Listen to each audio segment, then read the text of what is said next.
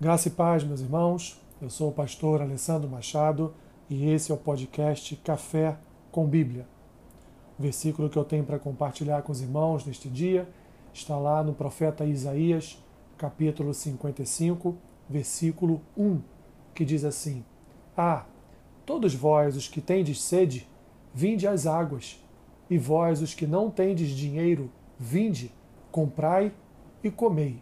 Sim, Vinde e comprai, sem dinheiro e sem preço, vinho e leite.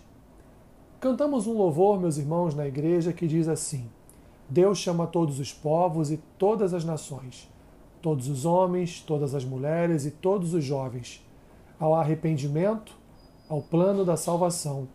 Venham todos, porque não há acepção. E ele continua o louvor. O que é isso? É graça, meus irmãos. Esse é Neste texto que fizemos a leitura, este é o louvor de Isaías. Isaías faz o convite da graça, tantas vezes anunciado ao rebelde povo de Deus, que perdido se entregou a ídolos.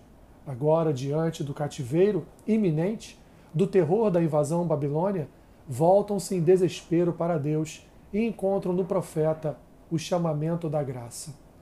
Deus chama o povo de volta para ele, mesmo em sua desobediência, vemos o povo agraciado pelas misericórdias de Deus.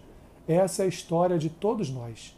A graça de Deus traz à luz a nossa incapacidade de obedecer. É aí que nos voltamos para Ele em dependência, e assim seu Espírito nos impulsiona a satisfazer os decretos da Sua palavra em Cristo Jesus. O povo estava perdido em sua idolatria e agora estava experimentando as consequências do seu pecado. A destruição era certa, mas Deus é tão bom que oferece das suas águas gratuitamente para consolo dos seus filhos. Isaías envia o convite da graça, pois Deus não quer ver o seu povo perdido, alienado da sua presença. Deus quer conduzir os passos dos seus filhos, construir as suas histórias e realizar seus atos de vontade na sua igreja, no seu povo. As águas de Deus estão à nossa disposição prontas para saciar nossa sede. O Espírito e a palavra, o vinho e o leite não estão à venda por dinheiro, não tem preço. Jesus nos oferece tudo gratuitamente. Não há esforço nosso. A condição foi a cruz, sua morte e seu sangue derramado. Venham, portanto, meus irmãos, neste dia, beber das águas de Deus. Todos têm sede.